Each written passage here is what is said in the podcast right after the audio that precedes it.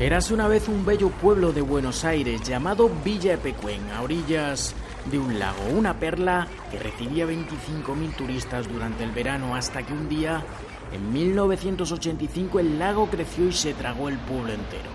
Hace unos años las aguas empezaron a bajar y resurgió un pueblo fantasma. Entre ruinas y escombros pedalea en su vieja bici, acompañado de sus dos perras, Pablo Novak, de 90 años, el único habitante, quien nunca llegó a abandonar el pueblo, ni lo hará. En la cuadra que vivían los amigos, la infancia tuya, si tuviste un tiempito, no hay mejor lugar que ese. Habrás andado, te has mudado, te fuiste a un lado, te fuiste al otro. Nací acá, hice la infancia acá todo.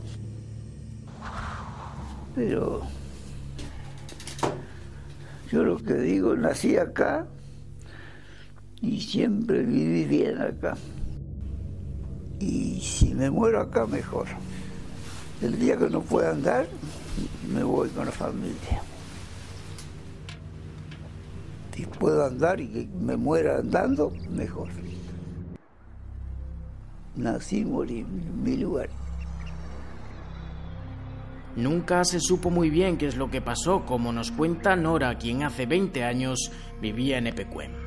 Y a su vez, entre Epecuén y Guaminí había una compuerta, que nosotros la cerrábamos de día y Guaminí la abría de noche porque Guaminí se estaba inundando también.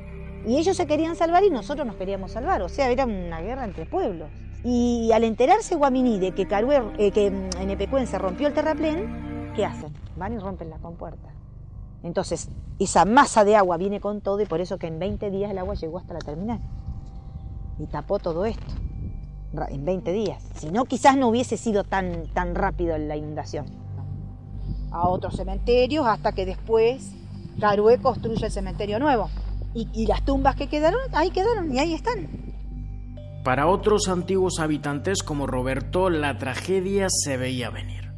Hubo algunos planteos, me acuerdo al gobernador, como estaba Seiyén, de cuestionarlo y bueno, la respuesta fue un secuestro de dos o tres horas aquel que levantó la voz, una noche se lo llevaron este, y bueno, nadie habló más del tema, pero se veía que el agua venía. O sea, todos sabían que el agua venía. No se sabía bien por qué el agua venía, porque había un desconocimiento muy grande. Yo, uno de los últimos días que vine a evacuar, que fui uno de los últimos en que me fui, inclusive me fui por adentro de la laguna en un unimog del ejército, porque ya el último tren había salido.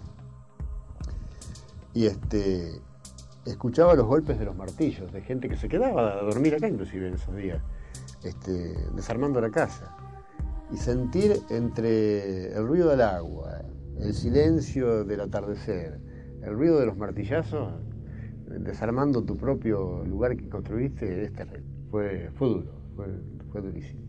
Abandonamos este escenario dramático, apocalíptico, por todas partes, en las calles devastadas, hay recordatorios de cómo cambió la vida de la localidad de un momento para otro, una tierra de leyendas y estatuas de sal.